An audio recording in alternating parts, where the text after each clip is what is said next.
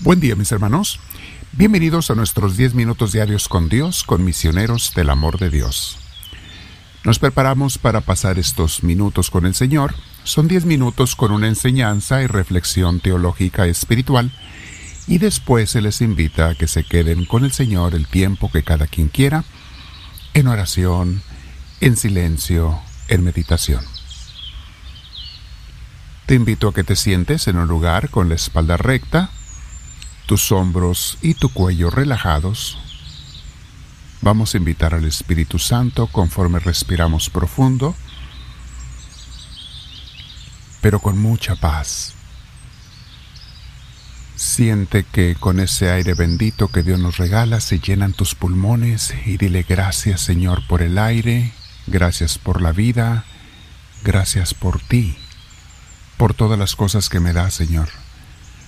Ayer meditábamos sobre la gran importancia de vivir agradecidos, cómo eso nos quita la tristeza. Hoy quiero pedirte, Señor, que me enseñes a vivir agradecido todos los días de mi vida. Quiero así vivirlos contigo, Señor. Espíritu Santo, ven a mí, te lo suplico. Lléname de ti, hazme sentir esa presencia tuya. Deja que me llene de tu gracia, te lo pido hoy, Señor.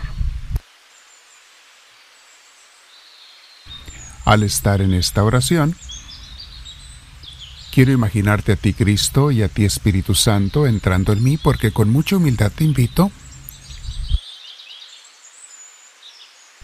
pero también con confianza, mi Señor, con la confianza de quien confía en ti. Queda en mí, Señor, Espíritu Santo, guíame, muéveme y enséñame, te lo pido. Una vez más, respiro profundo con mucha paz permito que todo mi cuerpo se relaje, desde mi cabeza hasta mis pies, todos mis músculos, y que mi ser entero quede bañado de la presencia de Dios. Bendito sea, Señor Dios mío. Mis hermanos, hoy vamos a meditar sobre la cruz negra y la cruz blanca. En esta vida, mis hermanos, no necesito decirles, ustedes lo saben, hay cruces. Todos tenemos por lo menos alguna cruz, unos más grande, otros más pequeña, pero todos tenemos, llevamos cruces. La diferencia es que unos llevan la cruz blanca y otros la cruz negra. Les voy a enseñar esta reflexión que Dios me iluminó hace muchos años. La he compartido varias veces. Viendo las vidas de tanta gente en su lucha, en su caminar con Dios o sin Dios, me he dado cuenta que hay unos que llevan la cruz blanca y otros la cruz negra. La cruz blanca es una cruz de luz, es la cruz de Cristo, es la que Él nos pide llevar, la que nos dijo el que quiera seguirme, que se niegue a sí mismo, tome su cruz y que me siga. Esa es la cruz blanca, la cruz del Señor. Es la cruz de los esfuerzos diarios por ser mejor, por amar y perdonar, la de los problemas que nos llegan en la vida y no podemos evitar, pero con Jesús podemos sobrellevar. Esa es la cruz blanca. Esta cruz, mis hermanos, no nos quita la paz de Dios, al contrario, muchas veces es la fuente, es la que cuando la abrazamos, cuando no la rechazamos, sino la abrazamos por Jesús y con Jesús, nos llena de la paz de Dios. Pero hay otra cruz que otra gente lleva. Esa es la cruz negra. Esta, por el contrario, es la que te da el mundo o el diablo. Es la cruz de nuestros pecados y los problemas que nos vienen como consecuencia de ellos. Sí, mis hermanos, es una mentira de Satanás el creer que puedes pecar y que no haya consecuencias. Es una gran mentira. El pecado siempre trae consecuencias muy negras.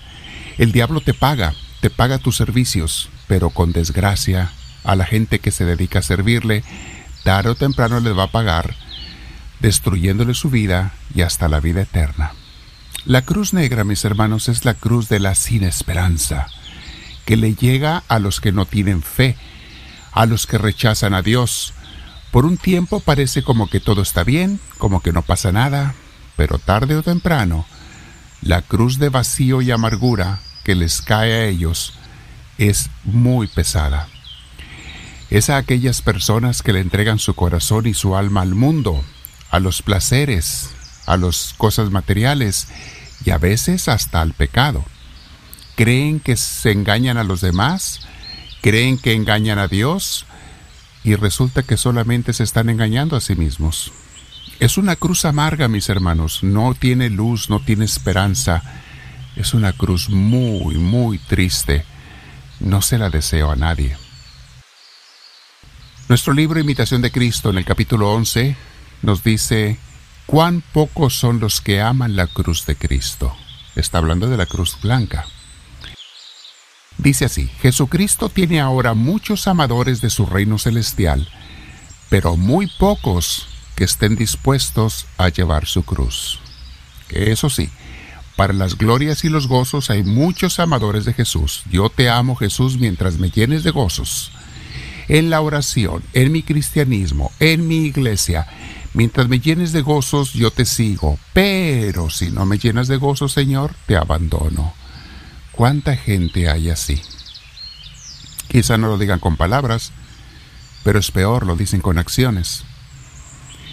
Dice el libro, tiene muchos que desean la consolación, pero hay muy pocos que quieran la tribulación. Esa es la gente que cree en Cristo, mis hermanos. Los cristianos en todas las denominaciones podemos saber gente así. Deseamos las consolaciones, pero no queremos las tribulaciones, los problemas. Muchos compañeros hay a Jesús para la mesa, pero muy pocos para la abstinencia y el ayuno. ¿Es cierto? Para la fiesta estamos puestos, para gozar con Dios todos estamos listos. Pero en el caminar con Dios en esta vida, mis hermanos, hay cruz, hay lucha, hay esfuerzo, hay dificultades. Dice otra frase, todos quieren gozar con Él, pero muy pocos quieren sufrir aunque sea algo por Él.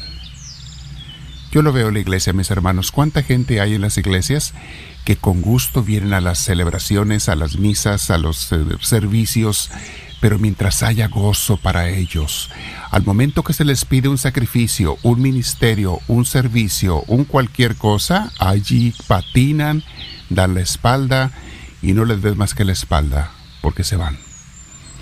Para servir no, para que me den sí. Qué triste ver a gente así.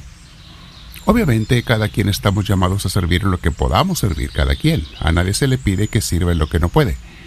Pero cuánta gente hay que busca y encuentra pretextos para no servir al Señor, para no tomar ni una crucecita en el amor en la finca del reino de Dios. Dice el libro, muchos siguen a Jesús hasta el partir el pan, pero muy pocos hasta beber el cáliz de la pasión. Muchos honran sus milagros, pero muy pocos siguen el vituperio de la cruz. Muchos aman a Jesús cuando no hay adversidades. Que es cierto, ¿verdad? Y cómo le oímos hasta a Jesús cuando nos encontramos con dificultades.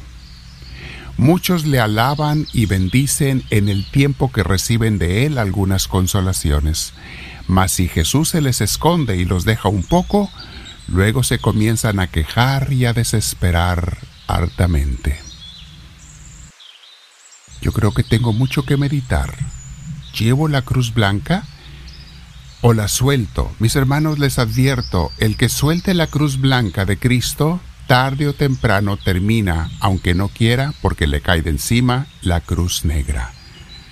El enemigo y el mundo te la van a echar encima lo único que te protege de ella es que lleves la cruz blanca, la cruz de Jesús. Y en la cruz de Jesús hay paz, mis hermanos. Hay propósito, hay gozo incluso en medio del dolor cuando la abrazas esta cruz por Jesús.